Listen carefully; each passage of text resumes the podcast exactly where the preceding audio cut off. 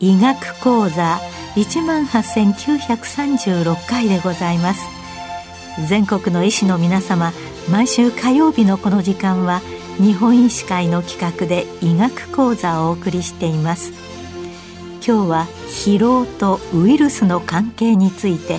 東京慈恵会医科大学ウイルス学教授近藤和弘さんにお話しいただきます。なおこの放送はマイクロソフト Teams を使用して収録しています。本日は疲労とウイルスという題名をいただきましたので疲労に反応するウイルスであるヒトヘルペスウイルス6 HHV6 と疲労との関係そして HHV6 の潜伏感染遺伝子のタンパク質 CIS1 が過労死の代表格であるうつ病を引き起こすというお話をさせていただきます。と、ヘルペスウイルス6、HHV6 はご存知の通り突発性発疹の原因ウイルスです。ただ、HHV6 には HHV6A と HHV6B という2つのバリアントがあり、日本に存在するのは HHV6B の方で、これが突発性発疹の原因となります。アジア大陸やヨーロッパに広がっているのも HHV6B です。アメリカも HHV6B です。以下、このお話の中に出てくる HHV6 はすべて HHV6B のことを指します。ヘルペスウイルスの仲間は小児期に初感染を生じた後に一生涯続く潜伏感染を成立させ、宿主である人に何らかの危機が訪れると再活性化して他の健康な宿主に移ろうとする性質があります。HHV6 もこの性質を持っており、突発性発疹として初感染を生じた後、生涯血液中のマクロファージの中で潜伏感染を生じています。潜伏している HHV6 が宿主の危機と感じるのは疲労です。疲労といっても、労働、運動、睡眠不足といった生理的条件で生じる生理的疲労、うつ病は多発性硬化症などの疾患で生じる病的疲労、筋肉の使いすぎで筋力が低下する筋肉疲労などといった様々な疲労があります。本日のお話で出てくるのは、労働、運動、睡眠不足といった生理的条件で生じる生理的疲労です。過労死やうつ病を引き起こすのも生理的疲労です。今日のお話で出てくる疲労という言葉は、生理的疲労を指します。HHV6 は潜伏感染しているときに潜伏感染遺伝子を発現しています。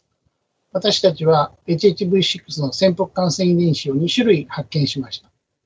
一つはうつ病の原因となる CIS1 です。もう一つは疲労のセンサーとなっていて、疲労が蓄積した際に HHV6 が再活性化することを指示する遺伝子 H6LT というものです。うつ病と CIS1 の話は後でするとして、まずは再活性化と H6LT の話をします。HHV6 が疲労を宿主の危機と感じて再活性化すると言いましたが、その疲労の強さは1週間残業が続くといった程度です。現代では命に関わるというほどのことではありませんが、おそらく古代の人類ではこのぐらいの疲労でも大きな問題となったのだと考えられます。再活性化した HHV6 は唾液中へ排出されます。この唾液に排出されるという性質と再活性化に関わる疲労の強度がちょうど労働衛生で問題になる程度という点を利用して、唾液中の HHV6 の測定は疲労の客観的測定法として利用することができます。また HHV6 と禁煙で、これも突発性発疹の原因となっている HHV7 も客観的測定法に利用することができます。この疲労による HHV6 の再活性化を支持する潜伏感染遺伝子 H6LT の研究から疲労の正体も見えてきました。疲労は労働や運動などによって発生する IL-1β などの炎症性サイトカインが脳に働きかけて疲労感を生じるという現象だと理解されています。しかし、この炎症性サイトカインの発生のメカニズムはこれまで不明でした。炎症性サイトカインは一般的に免疫反応で生じるのですが、免疫の元になる外的な因子などは労働や運動では生まれてこないからで、もし生まれていたら自己免疫疾患になってしまうということで、疲労の炎症性サイトカインの発生の原因は分かっていませんでした。我々は HHV6 の再活性化を支持する潜伏感染遺伝子 H6LT の遺伝子制御領域のことを研究することで、HHV6 の再活性化が真核生物翻訳開始因子 2α、略して EIF2α というリボソームからのタンパク質合成に関係するタンパク質のリン酸化であるということを発見しました。そこでこの EIF2α のリン酸化が疲労と関係するかどうかを検討したところ、疲労によって EIF2α のリン酸化が誘導されることと、この EIF2α のリン酸化によって炎症性サイトカインが産生されることを見出しました。EIF2α のリン酸化は臓器の細胞の中で平常時に産生されているタンパク質の合成を抑制します。このため、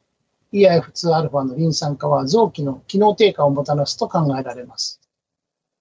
その一方で、EIF2α のリン酸化は炎症性サイトカインを産生させて脳に疲労の感覚、すなわち疲労感を生じさせるという、疲労の本体そのものの働きをしていることが分かりました。マウスの実験で確認したところ、疲労感の元となる炎症性サイトカインは、肝臓で産生される IL-1β が主なものであることも分かりました。ホメオスタシスのシステムの中で EIF2α のリン酸化は GAD34 と呼ばれる酵素の働きによって脱リン酸化を受けて定常状態の EIF2α に戻ることが知られています。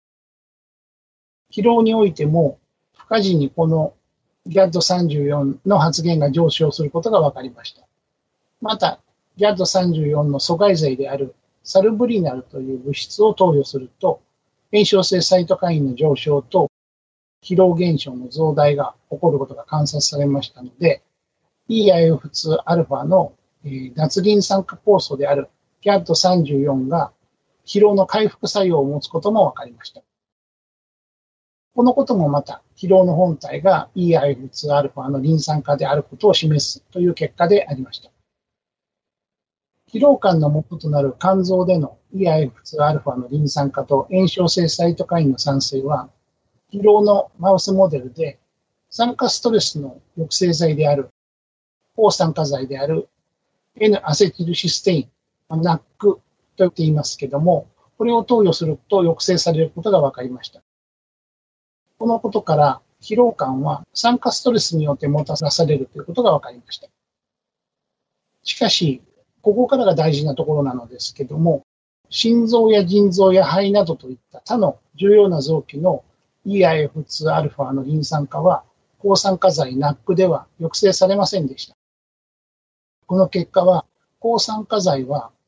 疲労感、疲労の感覚は抑制しますけど、EIF2α のリン酸化による臓器の機能低下、すなわち疲労そのものは抑制できないということを示しています。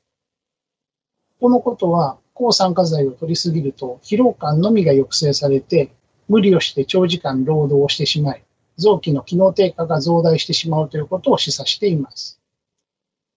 現在使用されている多くのエナジードリンクには抗酸化剤が含まれています。またカフェインも多く含まれています。このため、エナジードリンクは抗酸化剤の疲労感を抑制する効果とカフェインによる気分高揚効果で疲労を感じにくくさせていると考えられます。この結果、エナジードリンクは仕事の効率を上げて長時間労働を可能にする効果があるんですけども、疲労感が抑制されているだけなので、先の説明の通り、これは臓器の機能低下がどんどん蓄積されていってしまうという状態を招いています。近年、エナジードリンクによる健康障害や死亡事故が数多く報告されていますけども、これはこのようなメカニズムで生じた現象だと考えられます。ところで、疲労負荷による EIF2α のリン酸化が HHV6 の再活性化を促し、唾液中の HHV6 が増加するという話をしましたが、この HHV6 は何もしないのでしょうか実は、この HHV6 はうつ病の原因となります。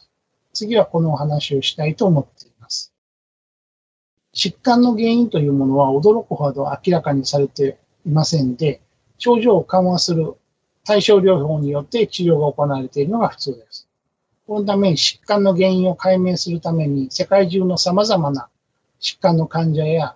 健康人の染色体の遺伝子、いわゆるヒトゲノムを調べることで疾患の原因となる遺伝子を発見しようという研究が活発に行われました。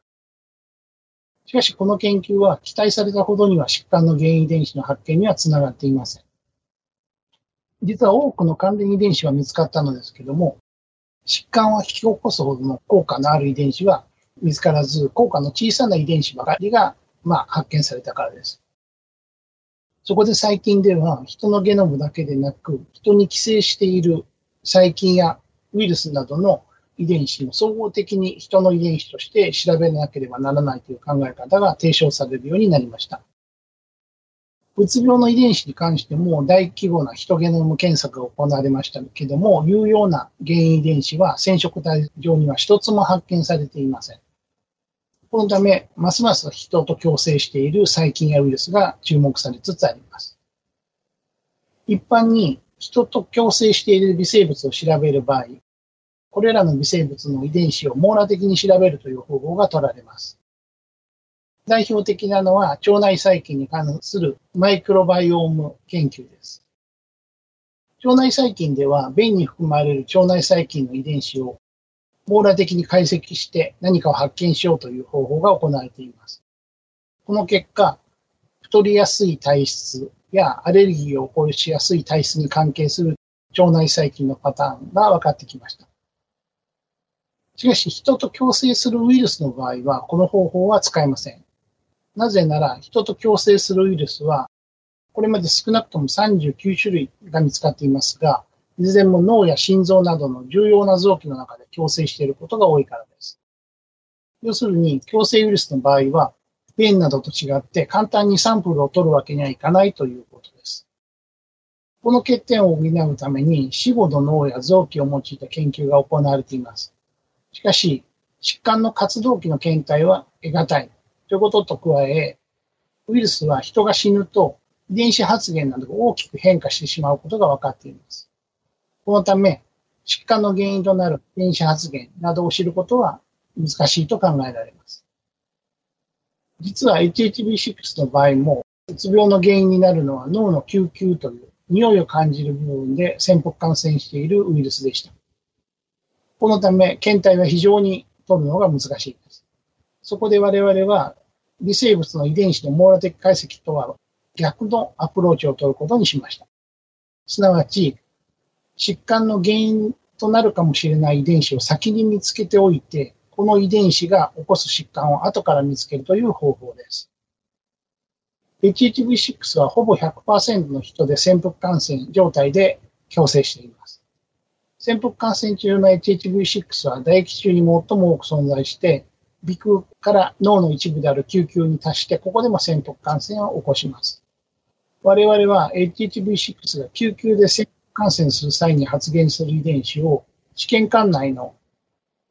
培養細胞を使った実験によって発見して SIS1 と名付けました。この SIS1 の機能を調べたところ、細胞内へカルシウムを流入させてアポトーシスと呼ばれる細胞死を誘導することが分かりました。また実験的にマウスの救急でシス1を発現させると救急が細胞死を起こすことも分かりました。さらにシス1を発現させたマウスは脳のストレスが更新し、うつ状態になりました。このようなシス1の発現が人のうつ病でも生じているかを調べようと考えました。ところが、先に述べましたように、ここに大きな問題があります。シス1は脳の救急で発現するのですが、救急の組織を取ることは危険なため、直接的にシスワン発現を調べることが非常に難しいのです。そこで我々はシス1がカルシウムを流入させるときの特殊な構造を発見し、これに対する抗体を測定することで、救急でのシス1の発現を調べる方法を開発しました。この活性型シス1と呼んでいますけども、これに対する抗体を測定する方法を用いて、健常人とうつ病患者におけるシス1の発現を調べました。結果は、うつ病患者は健常人に比べて、シス1発現量が非常に多いことが分かりました。計算すると、うつ病に何倍になりやすいかという数字であるオズ比は12.2もありました。しかも、シス1陽性者の頻度もうつ病患者の79.8%ととても高い数字でした。これは簡単な言葉で表すと、シス1は人を12.2倍うつ病になりやすくさせ、79.8%のうつ病患者がシス1の影響を受けているということになります。これはこれまでに発見されている疾患の原因遺伝子の中でも最大級の影響を持つ遺伝子であると言えます。動物実験の結果からシスワンがうつ病を起こすメカニズムは、シスワンが脳のストレスを更新させることによって、うつ病が起こりやすくなることだと考えられました。このことからシスワンはうつ病になる前から人に影響を与えている可能性があると考えられました。そこで、健常人の中で全くうつ症状のない人と、うつ病というほどではないですけども、軽いうつ症状がある人の活性型シス1の抗体化を調べてみました。その結果、うつ症状のあるの方がシス1抗体価が優位に高いということが分かりました。このことは、シス1がうつ病になる前から作用していることを示唆していて、シス1抗体検査によって、うつ病の早期発見や、うつ病になりやすいかどうかということの予測ができる可能性があると考えられました。以上、これらの結果から、疲労が HHV6 を再活性化させ、唾液中に放出させ、そしてこの再活性化した HHV6 が救急で再び潜伏感染して質1を産生し、このためにストレスが更新して、うつ病が発生しやすくなるという、疲労 HHV6、ストレスのリンクがうつ病の発生に関係することが分かりました。しかし、シス1のうつ病発症に対する影響、先ほど述べましたように非常に大きく、今回見つけた発症メカニズムであるストレスの増強だけで説明できるものではありません。このため、シス1によるうつ病発症のメカニズムをさらに探求することによって、うつ病の正体を明らかにし、根本的な治療法の開発につながるものと考えられます。今日は疲労とウイルスの関係について東京慈恵会医科大学ウイルス学教授、近藤和弘さんにお話いただきました。なお、この放送は、マイクロソフト Teams を使用して収録いたしました。